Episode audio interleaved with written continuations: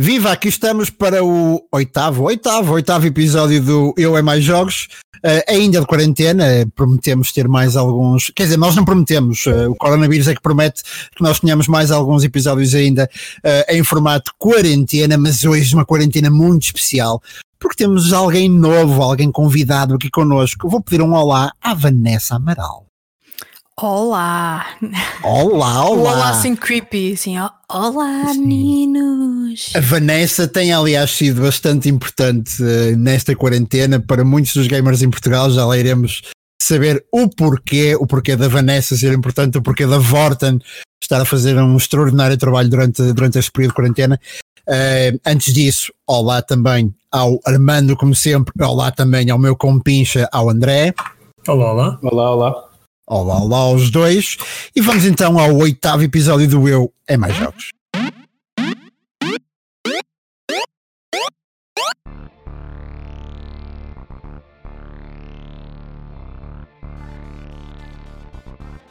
Ora bem, cá estamos nós para falar de jogos, obviamente, para falar da quarentena, para falar de, julgo eu, first person shooters, para falar da PlayStation 5, ao que parece, Portanto, vamos a isso. Eu vou começar pela Vanessa. Antes de mais, até porque a Vanessa é a nossa convidada, a Vanessa é nova no podcast.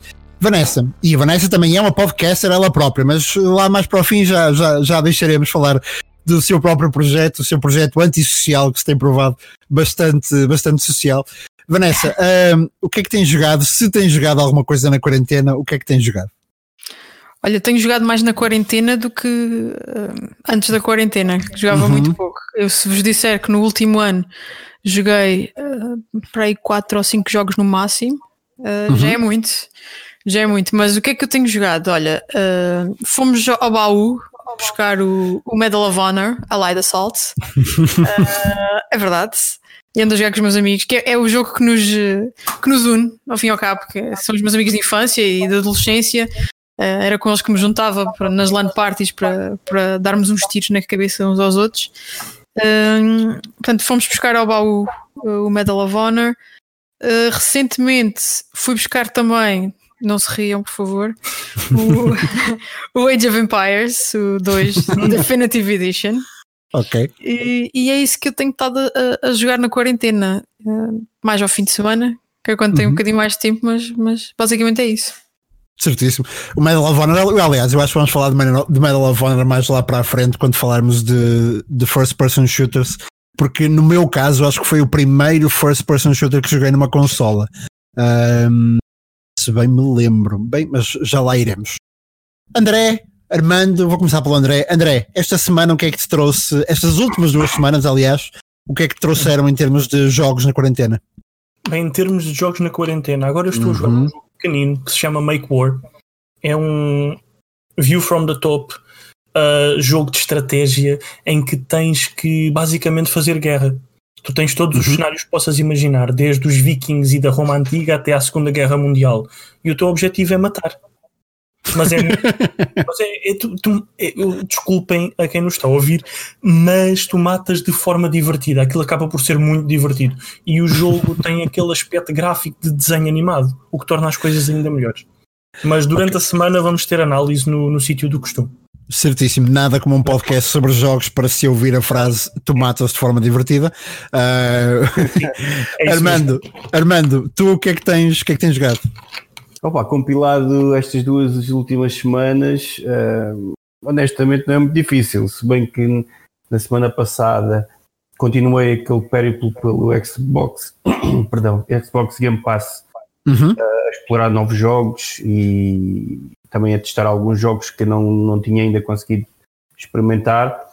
Pronto, veio, veio aquela sexta-feira que todos queriam, que era do Final Fantasy VII uhum e pronto, foram 43 horas seguidas, quase. uh, e há muitas ainda para rolar, mas foi. Não pus o jogo, uh, não descansei enquanto não acabei. E, e, uhum. e, honestamente, nós temos uma grande opinião uh, no nosso site, na, na nossa análise, e, e, e o, o, jogo é, é, um fenómeno. É tudo que os fãs do Final Fantasy querem. Há coisas, há coisas muito boas, há coisas menos boas, mas o terceiro ato do jogo um, ata tudo o que nós gostamos e não gostamos e consegue compensar este, esta espera toda de muitos anos dos fãs, primeiro dos fãs uhum. pedirem uhum. uh, um remake do, do Final Fantasy VII e, e, e, também um bocado colmatar a espera que houve e, e, o que vamos esperar, o tempo que temos que esperar pelos outros episódios. episódios. Uh, e tenho jogado, agora que terminei o Final Fantasy, tenho jogado o Fallout 76, a nova expansão do Wastelanders. Uh, ok. Pronto, pelo desastre do Fallout 76 que foi inicialmente, quer dizer, inicialmente e continuamente, porque melhorar, melhorar um pouco. Uh, o jogo com os seus problemas técnicos são mais que muitos, mas finalmente esta expansão, que é grátis, atenção, uh, é grátis, salvo erro, para quem já tem. Não Sim, se... Uhum. É para quem tem o jogo para quem tem o jogo. Eu não sei, sim, quem sim, compra sim. também deve ficar, não é, André? Sim, não, sim. Tens, sim, o jogo, mas... tens o jogo inicial, ficas com a expansão. Exatamente. Agora, não podes jogar a expansão sem ter o jogo inicial. Pois, óbvio, exatamente. Era isso também que eu queria chegar. E, e adiciona um, um modo mais campanha normal de Fallout que todos estão habituados. Com NPCs, com arcos de aventura e narrativos diferentes e, e, isso é que eu estou a gostar. Se bem que é muito. Quem não é fã de Fallout não vai conseguir lidar com os seus problemas técnicos que tem e com algo okay. muito antigo que já. que a Bethesda espero que nos próximos títulos consiga, consiga ter outro motor de jogo e uhum. mais sucesso na, no, nos seus jogos na parte técnica, pelo menos. Ok, certíssimo. Portanto, Fallout e, acima de tudo, o grande destaque para o Final Fantasy, não é? Um velho, um velhinho e mítico jogo com uma roupagem nova, quase como uhum. se quase como se a Elizabeth Taylor e o Clark Gable tivessem novamente 20 anos. Uh, tendo isto em conta, André, temos notícias hoje? Não temos? Temos, temos, temos. Vamos lá as notícias muito, então. Muito, muito, rapidamente. Então, a Xbox uh, ou a Microsoft apresentou a Xbox One X edição limitada de Cyberpunk 2077 hum, hoje. Bem bonito. Já, tinha, uhum. já, já havia uns rumores, já tinham saído, a Amazon, a Amazon já tinha feito leak algumas coisas, mas hoje apresentaram. E para além da consola vem um comando, vem um headset, vem discos externos, há toda uma panóplia de produtos para hum, deixar uh, os fãs de Cyberpunk 2077 de água na boca. Uh, depois disto, uma notícia que para mim é muito querida, a F1 2020 da Codemasters foi finalmente apresentado e chega uh, em julho. Chega em julho e significa a nova temporada da Liga Bancada F1. Uh, e uh, a 10 de julho podemos então meter as mãos no, no novo simulador arcade de, de F1. Uhum. O que toca às chegadas, desde 1909 chegava Streets of Rage e Streets of 2020 uh, para PlayStation 4, Nintendo Switch, Xbox uh, One e uh, Windows PC. ok, mas diz-me diz uma coisa, uh, até porque é, assim, isto é um podcast, porque se isto fosse um videocast, as pessoas tinham-me visto saltar da cadeira em, em, em, surpresa. O Streets of Rage vai ser um remake, vai ser não, uma não, nova versão. É um novo jogo, é o Streets é um novo Rage jogo 4. mesmo. Sim, e melhor ainda, uh, vai ter modo de player PVP, uh, uhum. online e local. Uh, online duas pessoas, local acho que pode jogar até quatro, salvo erro, na Nintendo Switch. Ok, o meu coração não aguenta depois de Final Fantasy vamos ter Streets of Rage de volta. Sim, a 30 Creve. de abril, uh, bem, o quarto lançamento de Streets of Rage, a última vez tinha sido para a Sega Genesis uhum. em 94. Por isso oh, é, é, Mega Drive. é um bom lançamento. É só falta, só falta mais, mais um Daytona USA e eu regresso aos meus 9 anos. Uh, mais notícias ou ficamos por aqui? Uh, Crysis uh, Remastered também está para chegar um, e chega para PC, para PlayStation 4, Xbox e Nintendo Switch. Pela primeira vez, um Crysis na plataforma ou numa plataforma da Nintendo. Uhum, certíssimo. muito rapidamente, a Sony está a oferecer dois jogos Uh, são eles Uncharted Nathan Drake Collections, logo aqui estão um, três jogos, e depois Journey, que o Armando gosta muito, mas ele terá um, um, dia é fazemos um episódio só, só ligado a Journey, deixamos o Armando a falar e nós podemos ir para os copos. Sim, tchau. Uh, Uh, entretanto, há um casaco de Death Stranding uh, que estava à venda por da Acronym, qualquer coisa como 1900 euros, e já está esgotado. um casaco. Por fim, um, dizer que os jogadores de Call of Duty Warzone, e esta notícia pode-se ligar ao que vamos falar a seguir, os jogadores de Call of Duty Warzone, o novo Battle Royale da, da série Call of Duty, estão um pouco chateados. E estão chateados porque há pessoas a fazer batota. Hum, não pode ser, a sério. É, os jogadores de PC a fazer batota em todo lado sim, no Call of não, Duty. Não, dizem, basicamente, há uma guerra nos últimos anos, ou houve uma guerra que era crossplay, queremos crossplay, queremos crossplay. Agora há crossplay e os jogadores de consola dizem: Ah, não, não queremos jogar com os de computador porque eles são mauzinhos e fazem batota. Sim, exatamente. Aliás, o Call of Duty tem mais alguns problemas do que esses, mas uh, o caso da. Um, o crossplay já funcionou melhor. A questão da batota, de facto, também tem sido uma constante no jogo. Outra constante no jogo tem sido uma resistência muito grande em jogar para os objetivos, uh, e, e, e, o que é quase uma cultura criada no jogo por alguns dos youtubers mais famosos. Uh, que tentam bater recordes, mas que não estão necessariamente ligados aos objetivos, uhum e depois há uma catrefada de gente a tentar, uh, portanto, seguir o exemplo dos youtubers e uh, acaba por estragar ali um bocadinho a coisa. Antes de passarmos justamente para os first person shooters, vamos ainda falar de duas coisas do Vorten Game Ring, mas também do comando da PlayStation 5. Eu acho que vamos passar para o Vorten Game Ring. Vanessa, explica-nos o que é que a Vorten tem feito durante esta quarentena, um, ehm, como é que tem corrido estas primeiras semanas de, deste projeto uh, e o que é que podemos esperar mais. Bem, o Vorten Game Ring é, é um projeto que começou no final de 2017, se não estou em erro. Uh, ainda sem mim, não, é? não, não, estava ainda no marketing da Vorten. Uh, no entanto, depois em 2008, em janeiro de 2008, quando fui para as redes sociais da Vorten, agarrei no, também na parte de redes sociais da própria Vorten Game Ring e de todo o conteúdo que nós, que nós vemos por aí na, na, nas redes sociais da Vorten e da Vorten Game Ring. Portanto, o que nós temos feito uh, como marca é, é um bocadinho democratizar o, o gaming, ou seja, levar o gaming a toda a gente porque uhum. ao fim e ao cabo todos nós somos gamers. Mesmo aquela pessoa que ocasionalmente liga um telemóvel para jogar um Candy Crush, uh, todos nós de alguma forma já jogámos um jogo.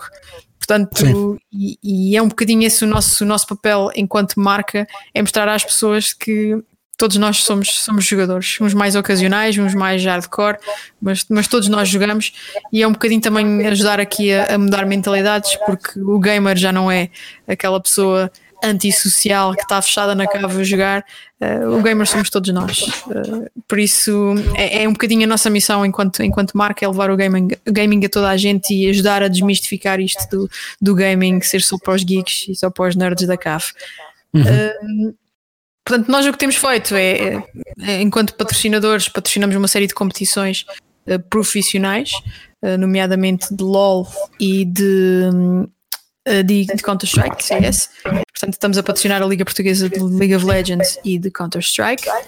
E, e, depois vamos fazendo uma série de iniciativas uh, com, com vista a levar os jogos uh, ao, ao, mais mainstream possível. Portanto, que foi o que fizemos, por exemplo, agora nesta, nesta quarentena, que é, ok, estamos todos fechados em casa, mas a vida continua e, e, as pessoas vão precisar de, de, de, mais entretenimento e vamos estar cada vez mais uh, ligados aos nossos, aos nossos ecrãs e ao nosso, ao nosso conteúdo digital, por isso bora lá fazer um torneio, bora lá pôr a malta a jogar e foi, e foi o que fizemos. Criámos o Vorten Game Ring Lockdown e tivemos durante uhum. 14 dias, se não estou em erro, uh, todos os dias um jogo novo, um torneio novo.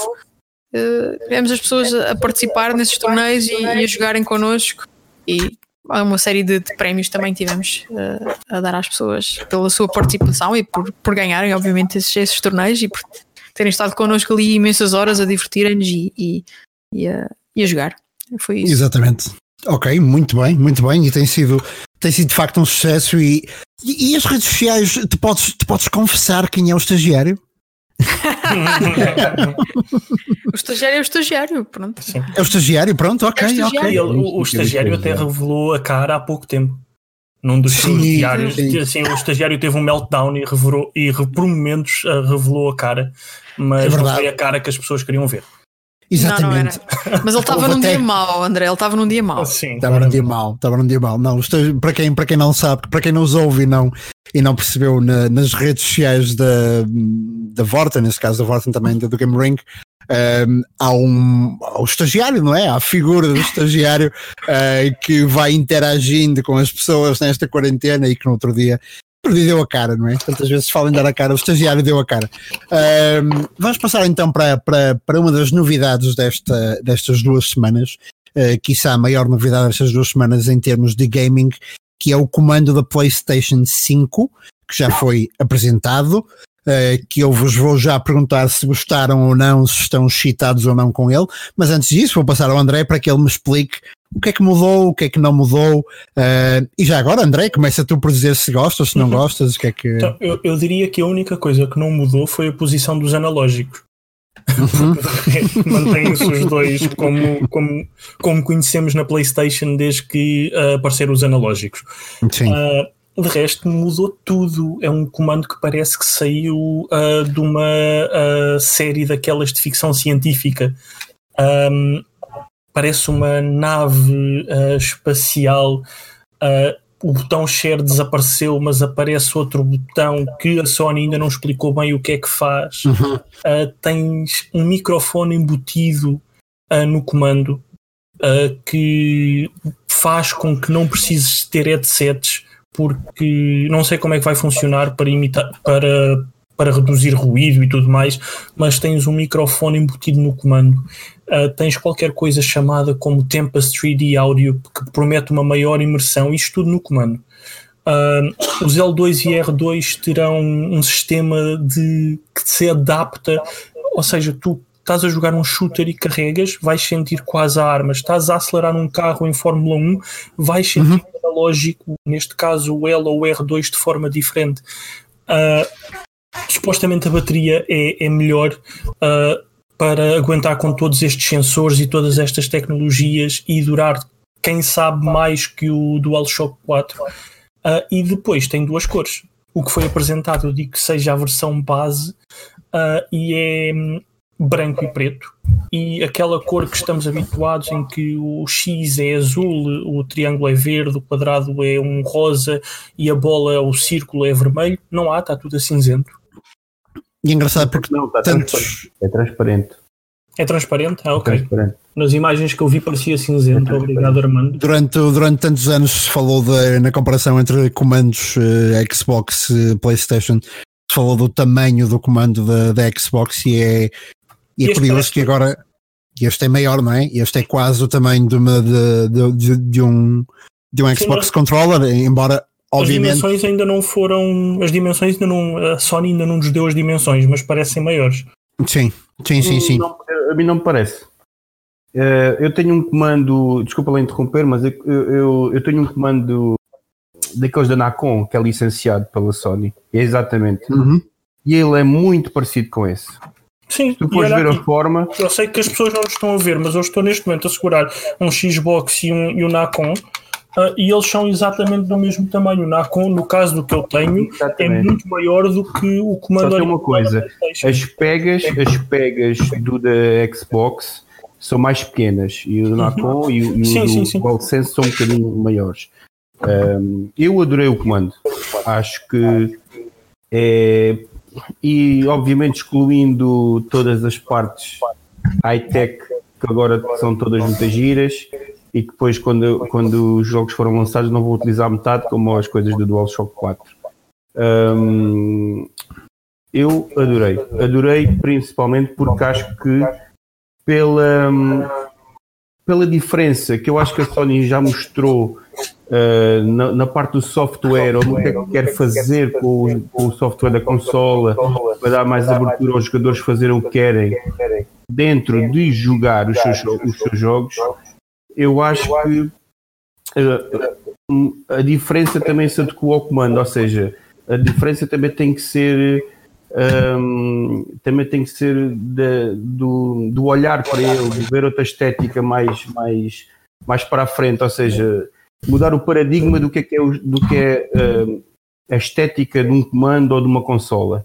Um, e gostei realmente das cores. Eu, porque tenho os meus comandos são brancos, são todos brancos.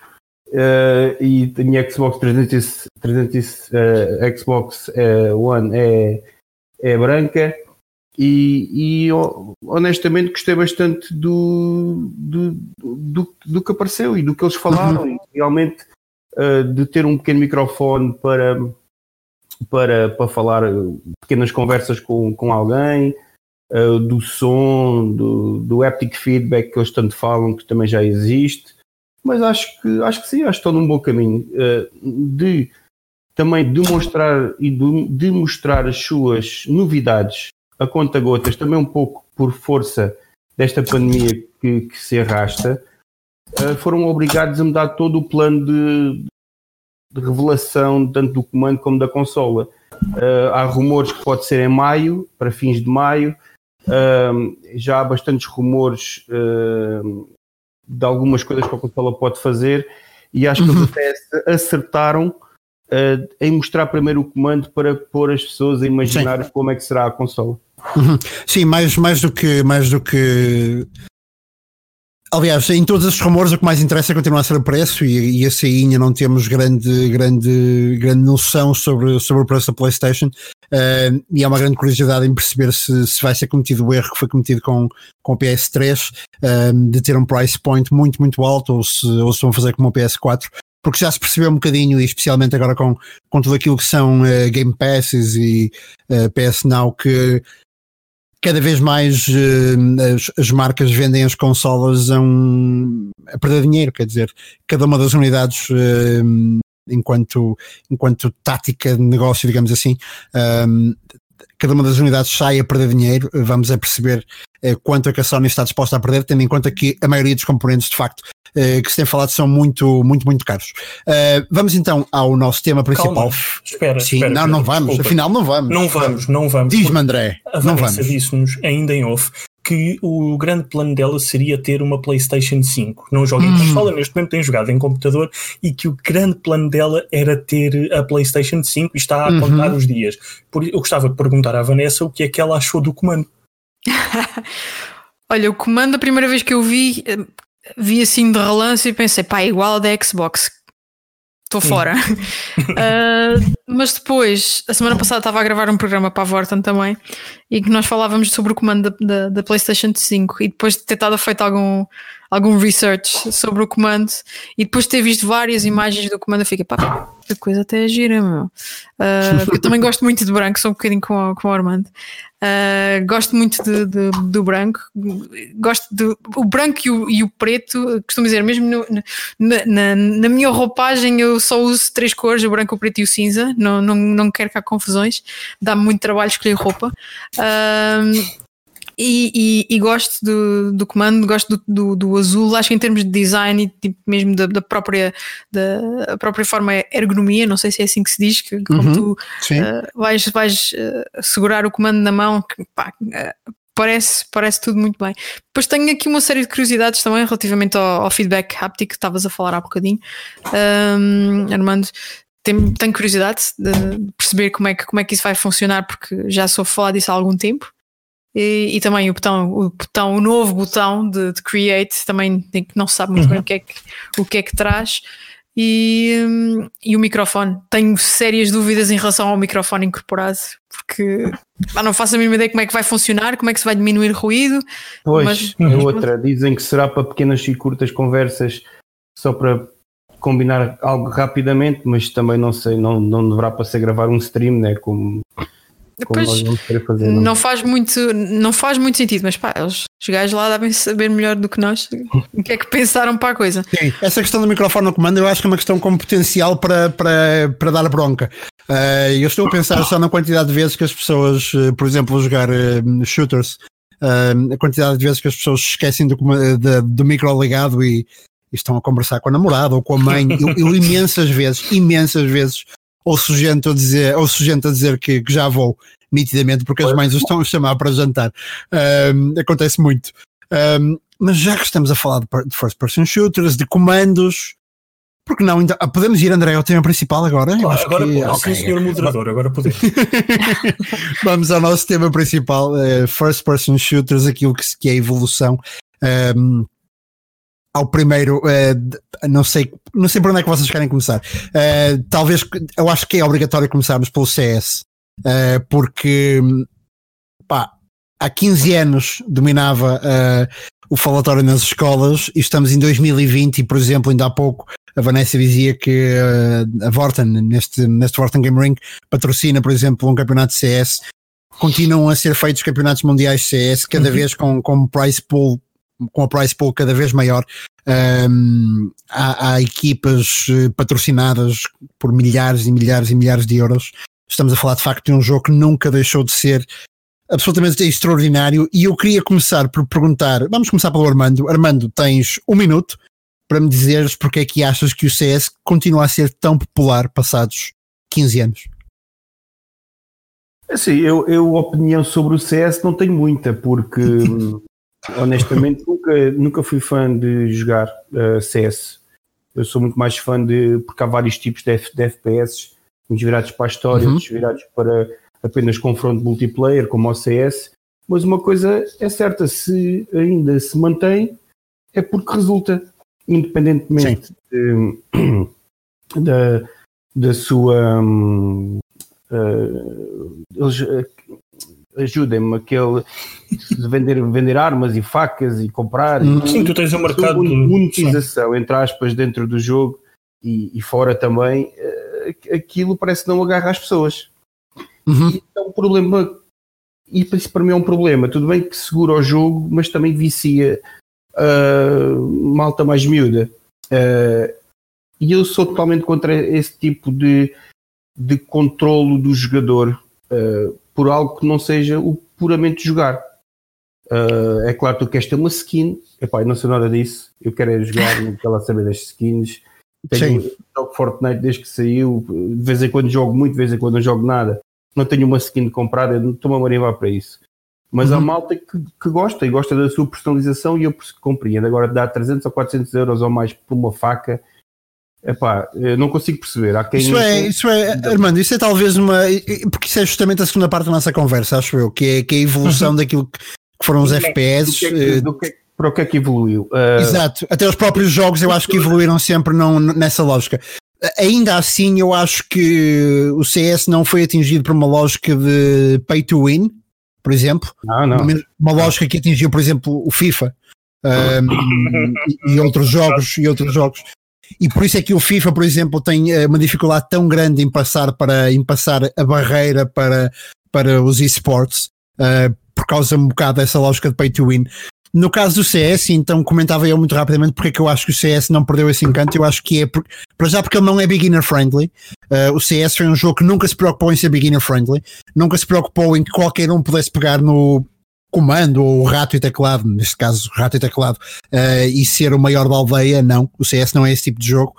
Um, nunca foi beginner friendly, nunca teve, por exemplo, como tem como tem o, o, Call of Duty que tem skill based, skill based matchmaking um, em que se preocupa muito em que basicamente há uma grande preocupação nos jogos e até do ponto de vista científico há, há, há, há estudos científicos, há investigação científica nesse sentido mais do ponto de vista da, da psicologia e da neuropsicologia, um, de como é que as editoras podem e os produtores de jogos podem agarrar os jogadores. E passa muito por aqui, por este skill-based matchmaking. Do que é que se trata? Trata-se de na verdade, na verdade, nunca ninguém fica descontente porque tu só jogas com tipos ao teu nível. Uh, se és mau, vais passado um bocado jogar com gente igualmente má. Se és muito bom, vais jogar só com gente igualmente boa. Só que isto tem um problema, é a minha opinião, não tem que ser a vossa, não tem que ser de quem nos ouve. Eu não gosto deste tipo de skill-based matchmaking porque não me ajuda a crescer, nem pouco mais ou menos. Uh, muito do, do, meu crescimento enquanto jogador, quer seja em FPS, quer seja noutro tipo de jogos um bocado mais unforgiving, se pudermos, é o facto de realmente eles serem muito complicados e de nós termos que dar o litro, temos que pá, melhorar bastante, termos que fazer das tripas coração, uh, se, se é que a expressão é permitida, para, para de facto ficarmos muito melhores. E o uhum. CS é esse tipo de jogo. Nós entramos num lobby de CS e se não soubermos jogar CS, somos arrasados até ao infinito. Pois eu sei, eu uh, das coisas que Sim, Agora, e temos que jogar 30, 40, 50 horas até ficarmos minimamente bons, digamos assim. Sim. Não é como o Call of Duty, apesar de eu passar os meus dias, ou grande parte dos meus dias a jogar Call of Duty, mas não é como o Call of Duty em que, quer dizer, opá, passado duas horas do jogo ajustar o nível, toda a gente é boa, toda a gente é boa. Um, por causa deste skill-based matchmaking. De qualquer das formas, o CS também funciona muitíssimo bem do ponto de vista dos torneios e do ponto de vista da monetização dos, e dos esports porque é um uh, simulador, é um, um, portanto não é um jogo muito arcade, uh, ao máximo simular aquilo que é. Pá, imaginemos uma arma, tudo aquilo que é o recoil da arma, um, tudo aquilo que é a incapacidade de um jogador matar o outro através de um muro de botão de, dois metros, não é? Que em alguns jogos é possível, um, ou de não existirem kill streaks, como existem, por exemplo, no, no, no Modern Warfare, uh, aliás, em todos os jogos da Call of Duty, um, apesar de não existirem nos jogos do Ai, que eu esqueci-me do nome do, do, grande concorrente da Call of Duty, Battlefield. Um, Battlefield. Peço desculpa, Battlefield. Um, e portanto eu acho que é isso que explica um bocado, um bocado, um bocado a lógica de chess. E eu passava à Vanessa para lhe perguntar se ela disse, e muito bem, que tem regressado ao Medal of Honor. Um, mas depois do Medal of Honor, e tu falavas do Medal of Honor não, Airborne, não, o Allied Assault. Uh, o Allied Assault. Depois do Medal of Honor, uh, jogaste mais FPS ou a tua grande relação com first person shooters ainda é essa do, do, do Live Assault? É, é a minha grande relação. Eu já joguei outros, outros shooters, experimentei, tive que experimentar a febre do, do uhum. Fortnite, eu tinha que perceber o que é que era a febre uhum. do Fortnite. Uh, joguei Apex Legends também, o ano passado um bocadinho.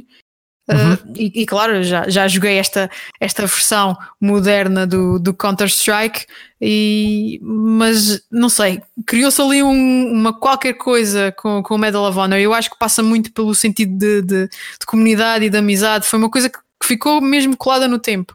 Uhum. Nós, quando nos juntamos e, e, eu, eu quero me juntar com a minha malta e quero jogar aquilo que nós jogamos sempre e, e é aquilo que nos une ao fim e ao cabo, não é? Fora a, amizade que nós temos no, no mundo físico, mas é aquilo que eu gosto de jogar, é aquilo que me diverte, é aquilo que me entretém. Portanto, uhum. eu tentei jogar, uh, jogar o Apex, um, pá, não, não, não, não me entreteu. Uh, não, não achei. Primeiro que tudo, é, acho que já vos disse isto há bocadinho. Eu não sou muito paciente, ou eu percebo a coisa rapidamente e consigo jogá-la minimamente nos primeiros minutos de jogo, ou então, uhum. tchau, Uh, não, não há tempo a perder, é se, se funcionar fixe, se não funcionar, uh, passa ao próximo. E foi Sim. o que me aconteceu com o Apex. E foi o que me aconteceu uh, também com o Fortnite. Se bem que o Fortnite já levei com centenas de horas de gameplay, porque toda a gente jogava Fortnite há dois anos atrás, de há dois anos para cá, não é? Toda uhum. a gente jogava Fortnite, então já vi horas e horas e horas de, de gameplay e continuo sem perceber o, o encanto da coisa, mas lá está, cada, cada jogador é um jogador, um, mas não, não consigo perceber aquela. Primeiro que tudo a bonecada faz-me um bocado de confusão. Eu sempre gostei de, de, de, shooters mais realistas. Uh, quando, quando saiu o, o PUBG, Uhum. Joguei, joguei, um bocado de PUBG, PUBG e gostava mais de PUBG do que de Fortnite. Entretanto, veio o Fortnite e deu uma tropelão gigante uhum. uh, ao PUBG, mas eu curtia mais mesmo pelo sentido de, de realidade da coisa, pá, não era Sim. tão abonecado, os uhum. gráficos uhum. eram mais, mais reais. Um, pá, e gostava mais, pronto, sentia-me mais uh, aquela tensão, vocês estão a perceber, tipo, estar ali na, à espera de levar o tiro na cabeça, Sim. era mais real, era mais real. Sim, exato. Enquanto exato. que no Fortnite é, é pá, estás a, ver, estás a ver banda desenhada, se levas um tiro na cabeça, daqui a bocadinho estás outra vez pronto para voltar ao mapa e pronto, e, e, e estás, e estás bem. Exato. Uh, mas para mim a relação com os shooters ficou-se ficou pelo Medal of Honor. Eu acho, a não ser que venha aí okay. uma outra coisa, e agora aí um, um, um Valorant, não sei como é que se diz, o Valorant, Valorant, é. Valorant, não sei, tem, tem Valorant, sim. Uh, dizem que é o, o, é o, é o competidor, não é? É a competição direta do, do, do CS. CS. e por aquilo que eu tive a ver do jogo, parece-me parece que é isso que, que é essa a intenção da, da Riot, é tornar ali, uh, fazer crescer o jogo primeiro em comunidade, com uhum. estas ações que eles estão a ter de dar keys a torto e a direito para pôr as pessoas a jogar e, e também mesmo em termos de gameplay eles querem tornar aquilo em algo competitivo para fazer frente ao Fortnite. Parece-me que é isso que vai Sim, estão a tentar fazer. Voga, que é tipo Overwatch, ter poderes para colmatar alguma falha. Na... Ah, o Overwatch é outro, que eu, eu não uhum. consegui jogar Overwatch porque Overwatch tive, medo, tive medo de ter um ataque epilético, que aquilo é tão rápido. aquilo está é, tudo é a acontecer, não é? Tudo a acontecer e de repente dava para mim tipo. Oh, oh, Sim, o Overwatch, o Overwatch é um bocadinho, é um bocadinho o Dragon Ball dos first person shooters. André, vou-te passar e perguntar-te uhum. exatamente começar por aqui, na tua relação com o gaming, com, com os first person shooters, qual é que achas que é a grande evolução que tivemos desde os tempos do. Epá, eu não sei, eu não sei se tu, se tu ainda és dos tempos do Doom, uh, do original, claro. Uh, o, primeiro, mas... o, primeiro, jogo que eu joguei foi o Duke Nukem 3D. Primeiro shooter que eu joguei. pronto, então é perfeito para, é. para, para, para responderes a isto. Foi, foi, o, foi o primeiro shooter que eu joguei. Eu lembro-me de Qual é a diferença entre jogar Duke Nukem 3D e jogar eh, Warzone, por exemplo? Uh, o Warzone é mais tranquilo. Primeiro, mais tranquilo. É mais tranquilo, porque eu na altura tinha, talvez, eu quando joguei aquilo, o jogo já tinha sido há uns anos e eu tinha talvez o quê? 10 anos? 10, 12 uhum. anos. Uh, podia jogar em sessões de, vamos dizer, 10, 20 minutos, porque era o tempo que o meu pai me deixava jogar no computador dele, ainda por cima um shooter como o Duke Nukem. Um, e não sei, eu sentia aquilo de uma forma muito mais. era muito mais forte. Eu vivia uhum. aquilo, eu tinha medo de qualquer bicho que me aparecesse à frente. Agora, em Fortnite, uh, com, com os Battle Royale, tu sabes que, ok, levaste um tiro na cabeça, mas daqui a 5 minutos estás a jogar outra vez. Eu Sim. ali, como criança a jogar um shooter, eu sentia medo pela minha vida. Uhum, uh, coisa sim. que agora não acontece. Porque, pronto, e estavas a jogar um shooter com os gráficos de merda. Sim, era, era. Na altura aqueles porcos pixelizados eram brutais. Já, mas tu tinhas medo. Eu sentia o mesmo. Eu joguei, eu joguei, desculpa interromper-te, mas eu joguei um, um jogo que era, vocês devem saber, o Return to Castle Wolfenstein. Wolfenstein. Uhum. Wolfenstein, eu joguei Sim, no meu. no, no primeiro PC que o meu pai levou lá para casa, que era um 486. Uh, e eu tinha medo daquilo, eu tinha medo dos nazis e tinha medo de. Não é que sempre que morria ficava cheio de sangue, como no Doom. Pai, tinha medo daquela merda. E hoje em dia vejo o Fortnite e penso, bem, isto é uma brincadeira de, de crianças, não é? Literalmente. Não, mas uhum. é, é, que é isso mesmo, e, é, é, eu acho que é por isso que, que CS funciona porque, tal como tu disseste, não é um simulador, porque acho que estaremos muito longe na tecnologia de conseguir simular o facto ou o ato de levar com uma bala na cabeça. Uhum. Mas, Sim, um, felizmente, torna, torna as coisas mais pesadas, sabes? Uh, Sim, eu acho. Ser Diz uma equipa contra outra, e é isto que tens que fazer. Tens objetivos, tens uma missão, tens foco na missão, torna as uhum. coisas mais pesadas, como acontece em Rainbow Six, por exemplo uh, é uma equipa contra a outra. E isso traz mais peso, traz outra qualidade ao shooter e é por isso que o CS funciona tão bem. Sim, eu acho que também tem que ver com, com, com a própria velocidade do jogo. Eu acho que isto funciona um bocado como. Eu vou dar um exemplo parvo, mas funciona um bocado como na música. Um, ninguém dirá que, por exemplo, um, o punk é mais pesado do que o heavy metal.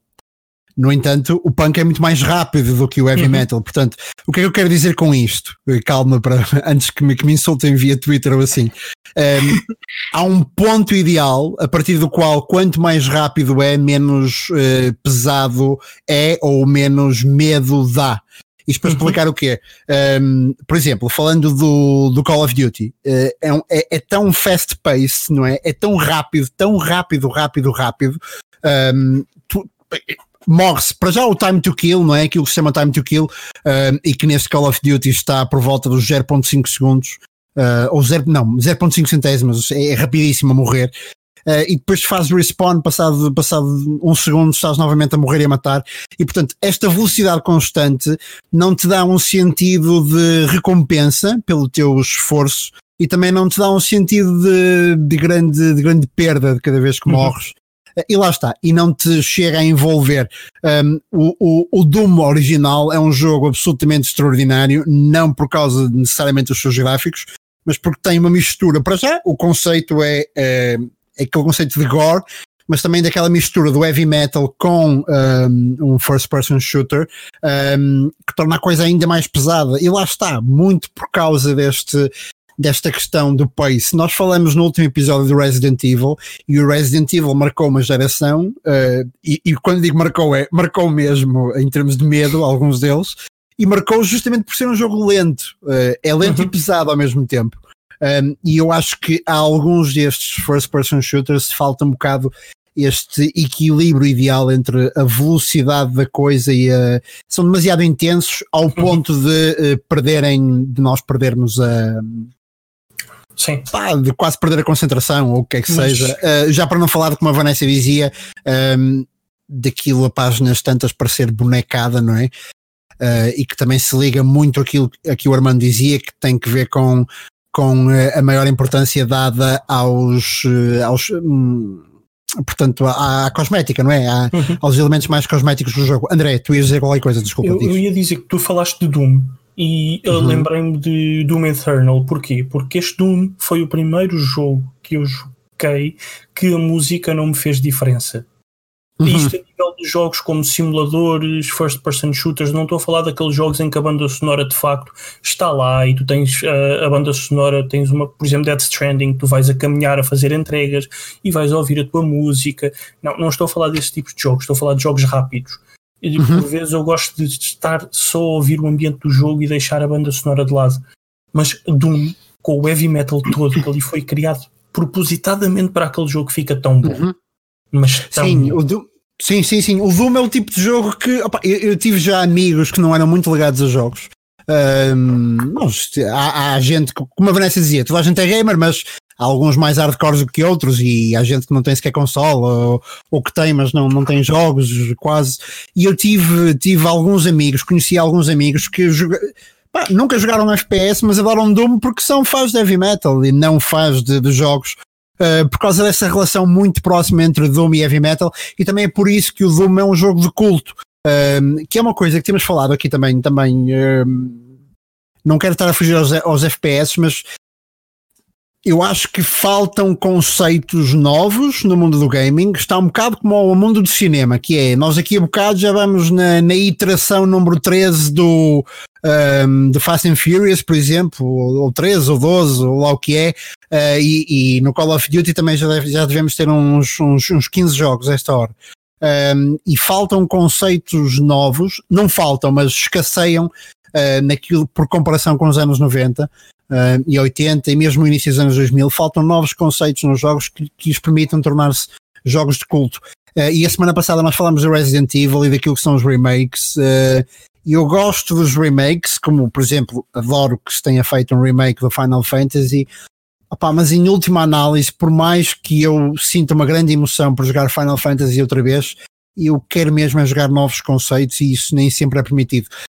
No entanto, eu acho que, e agora passava ao Armando, uh, no caso dos shooters, se calhar essa nem é a maior uh, queixa, não é? Porque no caso dos shooters, um, ehm, os conceitos têm sido novos. Se olharmos, por exemplo, de uma forma um bocado mais uh, diacrónica para os últimos 10 anos, um, ehm, nos shooters têm existido conceitos novos, não é?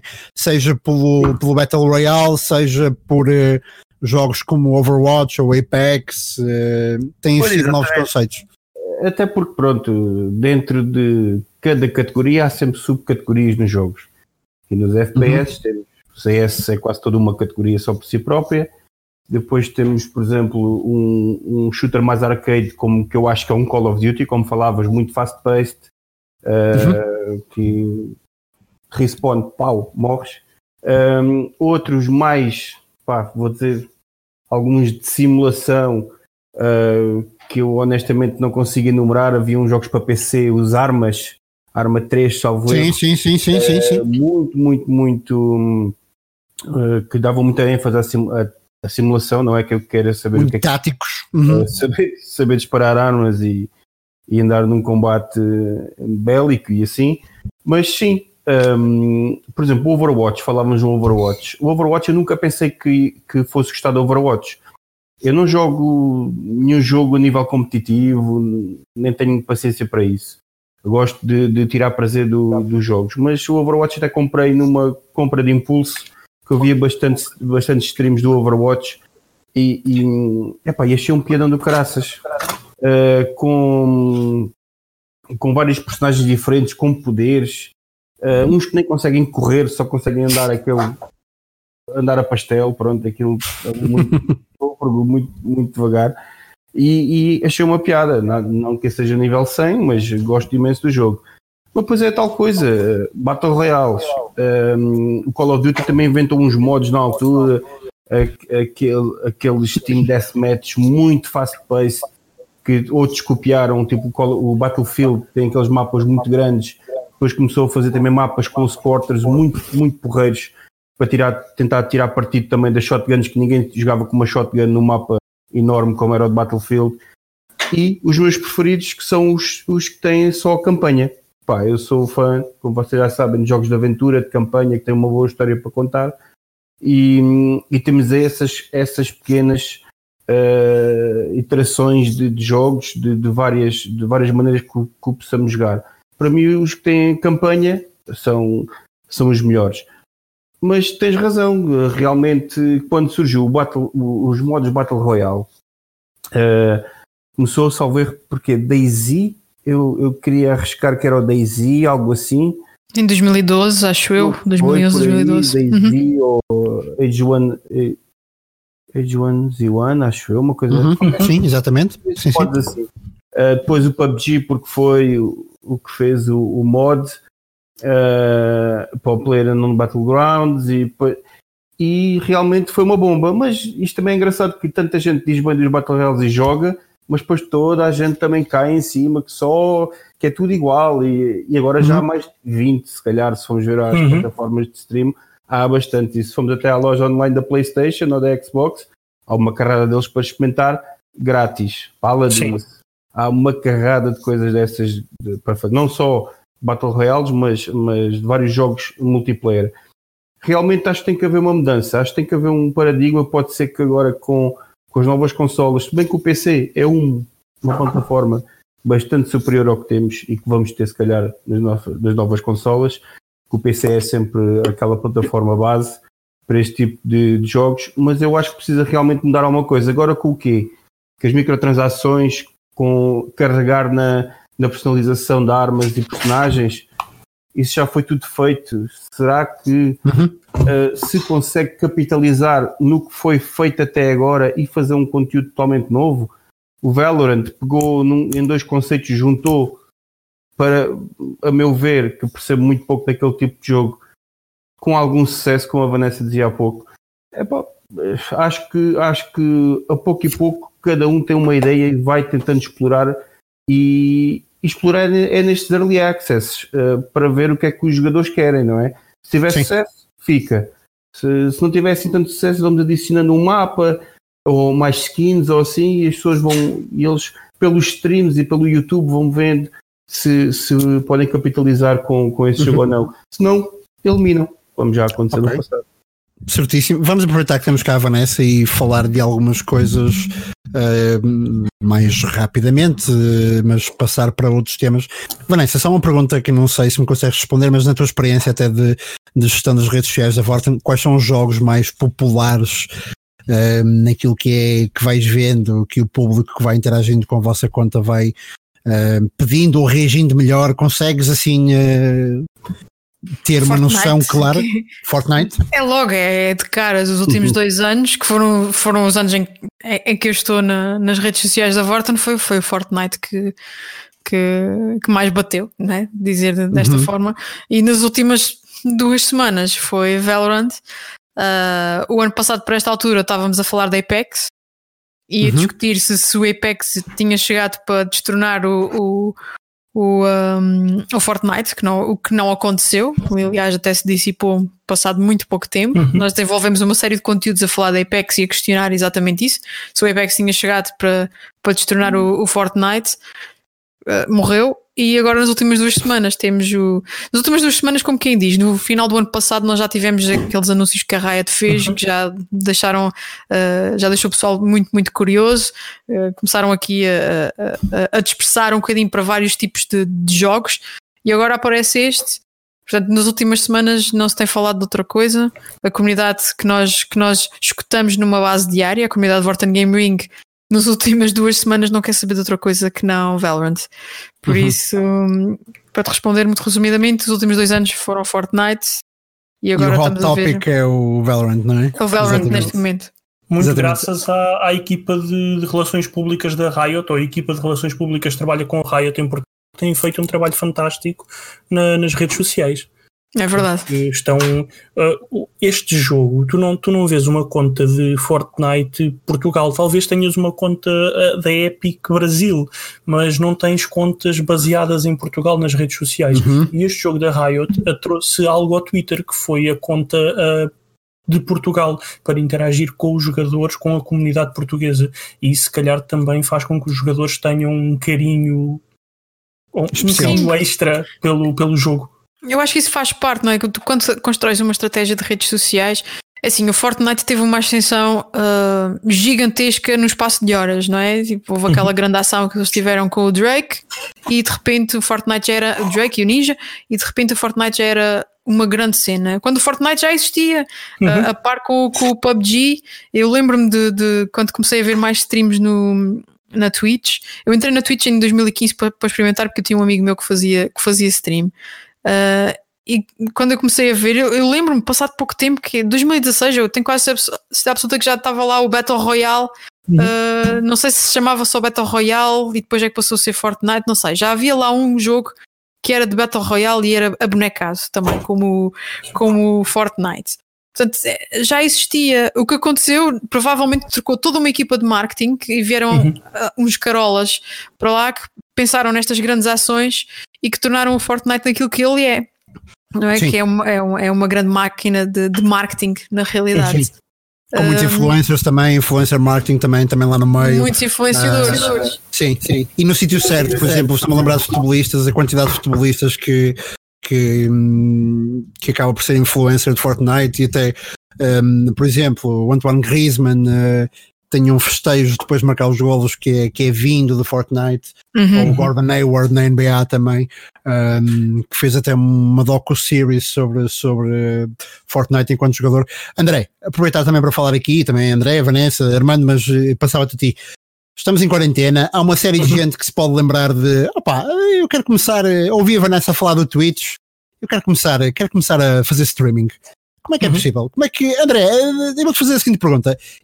Vamos imaginar que eu tenho o mínimo de dinheiro possível, o mínimo de condições possíveis. Uhum. Qual é a forma mais fácil e mais barata de eu fazer streaming no, no Twitch? No twi na okay. Twitch, no Twitch, eu nem sei. Na Twitch? Sim. Eu digo na Twitch porque é a na plataforma. Twitch. A plataforma, Sim. exatamente. Mas na maneira mais fácil se tiveres uma consola, se tiveres uma PlayStation, uma Xbox, embora a Xbox eu penso que seja para o Mixer, a PlayStation uhum. no Twitch, um, é fazer uh, live através do com o botão share ou, ou com o botão um, ou através do, dos menus da Xbox fazer uh, lançar o teu gameplay diretamente para a plataforma e estás a fazer stream. E Depois como é que podes como é que podes gravar-te a ti mesmo e, ao, e captar também um jogo? Com, com... Isso aí, eu não, não sei como é que funciona com as consolas, já vai ser mais complicado só com a consola. Uhum.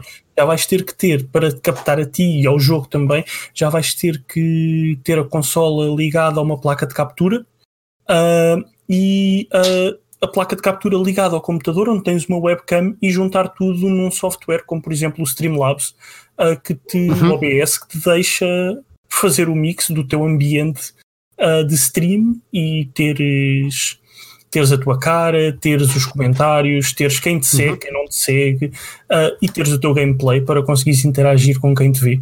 No PC ainda assim é mais fácil. Vanessa, Sim. diz Armando? Nas consolas também consegues fazer isso, mais limitado. Mas se tiveres a PlayStation Camera, camera ou Kinect pronto, uhum. da, da uhum. Xbox, consegues fazer e até com alguns com resultados bastante satisfatórios para quem não quer gastar muito dinheiro e não esteja andar para ali para a frente e para trás com, com essas coisas. Ok, Vanessa, uh, no PC, eu sei que tu, isto é um bom exemplo, eu lembrei-me desta pergunta até por tua causa, uh, tu fizeste aqui há umas três semanas, se não estou errado, um pequeno live que, justamente a jogar Medal of Honor, se não, não estou errado, certo? Não, um, e, e, fiz este fim de semana também, tenho que feito ao, pronto. ao fim de semana. E, e, é curioso como, como realmente esta, como estamos em novos tempos, porque, por exemplo, eu não te conheço como gamer, não é? Uh, conheço para já conheço-te até originalmente o LinkedIn enquanto uh, profissional, trabalhas no mesmo que eu, uh, gestão de comunidades, gestão de redes sociais, mas depois conheço também enquanto figura do Twitter, digamos assim. não te conheço como gamer, não sei se jogas bem, se jogas mal, o que é que jogas, o que é que não jogas, mas fui a correr, a correr, entre aspas, ver o teu stream um, porque vi, opa, a Vanessa, que é uma tipa aqui bastante interessante no Twitter, diz coisas uh, interessantes, está a jogar e portanto eu fui ver, apesar de não ter interesse no jogo também, e portanto eu acho que se passa um bocadinho, eh, há um bocadinho esta lógica também, muitas vezes de uh, estamos a assistir, não por interesse no jogo que se está a jogar, mas na pessoa que o está a jogar. Uh, mas vi que fizeste live streaming, fizeste live streaming no PC, certo? Certo. no teu caso, não precisaste de uma placa captura ou precisaste? Como é que fizeste?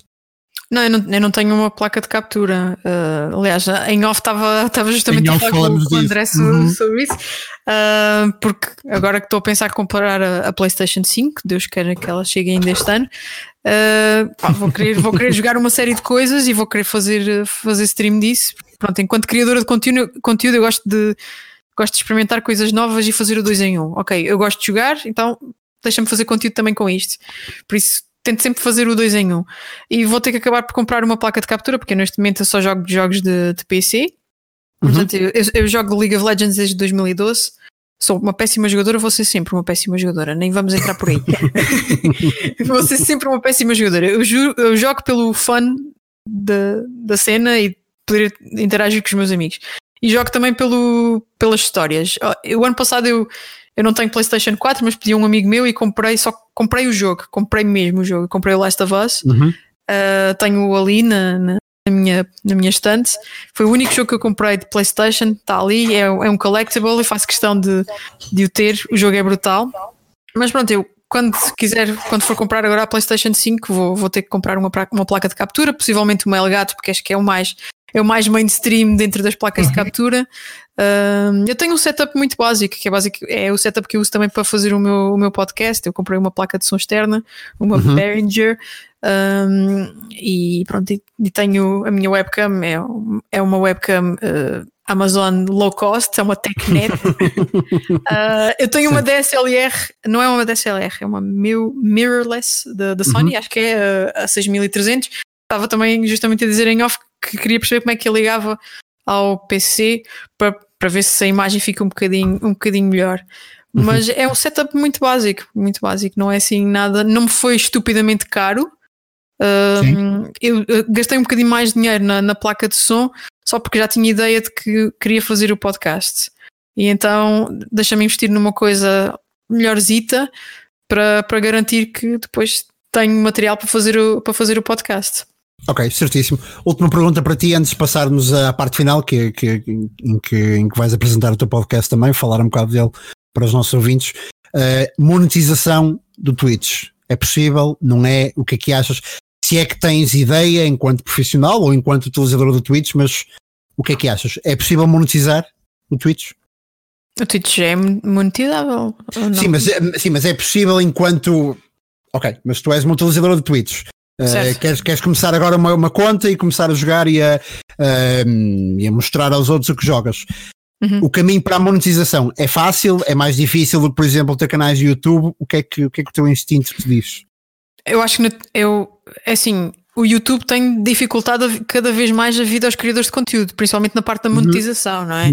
Eu lembro-me quando, quando comecei o meu canal de YouTube, lá está, para experimentar, em 2008 ou no final de 2007 uh, tu precisavas de. Era rápido para chegares a uma fase em que podias monetizar o teu conteúdo. Claro. Hoje em dia precisas ter 10 mil followers. Exatamente. E, uhum, e uhum. a Twitch, nesse aspecto, parece muito mais, mais rápido, muito mais fácil. Eu rapidamente cheguei a, a a partner ou a, a afiliado a fazer uhum. que 50 horas de streams, tanto ia ter não sei quantos followers que, que era um pouquinho, já tenho 250 followers na Twitch tanto e, e, e, já tenho essa possibilidade de monetizar o meu canal se eu quiser. Portanto, eu diria Exato. que é fácil, mas eu acredito que vai acabar por ser como o YouTube, porque okay. toda a gente a estar lá, as plataformas uhum. ah, precisam de rentabilizar, não é? E não podem continuar a dar assim de claro. bandeja, não é? Claro, exato. Essa, exato. essa, essa opção. Ok. André, Armando, não sei se querem dizer alguma coisa antes de eu rematar o programa com a Vanessa. Uh, Desculpem, eu não vos passei tanto não, a palavra hoje, desculpem, mas é mais ou menos é normal.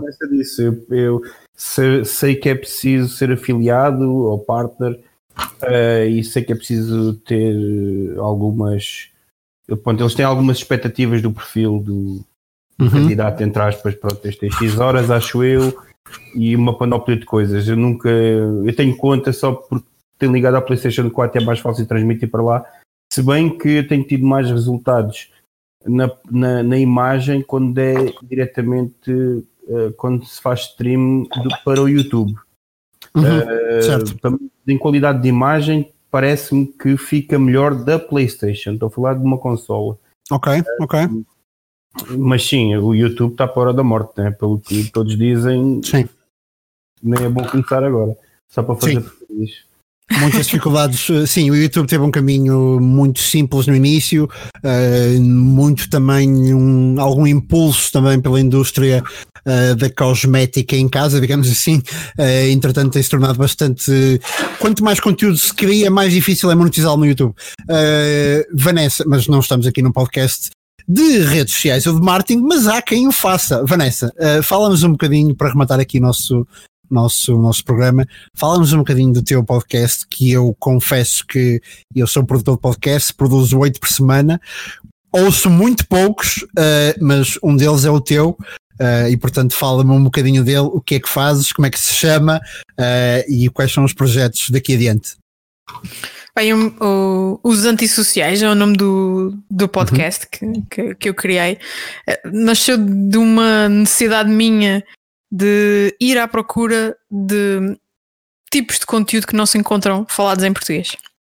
Ok? Uh, dou por mim a ver muito pouco conteúdo falado em português de Portugal. Uh, se formos para o outro lado do Atlântico, no, lá no Brasil, uh, tens muita diversidade e muita variedade de temas nos conteúdos que tu encontras no digital.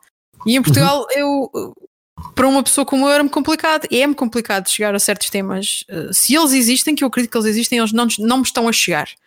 Um, eu queria, eu, o intuito dos antissociais foi um bocadinho ir à procura desse, desses temas e desses criadores de conteúdo que se calhar não estão a ter uma voz. Portanto, chama-se os antissociais um, porque eu, eu, eu era a miúda que, que, fazia páginas da web e jogava computador e portanto passava muito tempo em casa e foi durante muitos anos conectada por antissocial. Apesar de eu ter um grupo de amigos até bastante vasto, uh, tipo, eu cresci sempre no mesmo grupo de amigos desde os 3 anos, somos tem uns 10, entre 10 a 15, somos sempre os mesmos. Uh, entram uns, saem outros, mas somos, a base é sempre a mesma. Uh, mas eu passei sempre muito tempo a jogar, a jogar e a, e, e a criar conteúdo desde muito nova. E, e, as pessoas, pá, por incrível que pareça, sempre conotaram muito essa, essa malta como, como os antissociais. Portanto, é, depois vim a descobrir que não sou antissocial, sou introvertida, que é uma coisa completamente diferente. mas, mas pronto, eu chamei os antissociais justamente por causa disso, porque estas pessoas que eu, que eu convido para falarem comigo durante cerca ali de uma, de uma hora são profissionais das redes sociais ou que trabalham o digital num contexto de, de marketing para digital. Portanto, são marketeers, são influenciadores, são uh, estrategas de comunicação uh, ou entusiastas do, do, digital no geral. Portanto, são esses antissociais que eu convido para falarem comigo e, vamos, e, e tentamos ali uh, perceber o porquê de não existir em Portugal Uh, certos formatos de conteúdo e certos temas a serem uhum. uh, falados no, nos conteúdos de digital português. É Sim, e tens, e, tens, e tens os antissociais uh, tanto no formato áudio, porque tem, tem na introdução aplicações de podcasting, mas também o tens no formato vídeo, não é?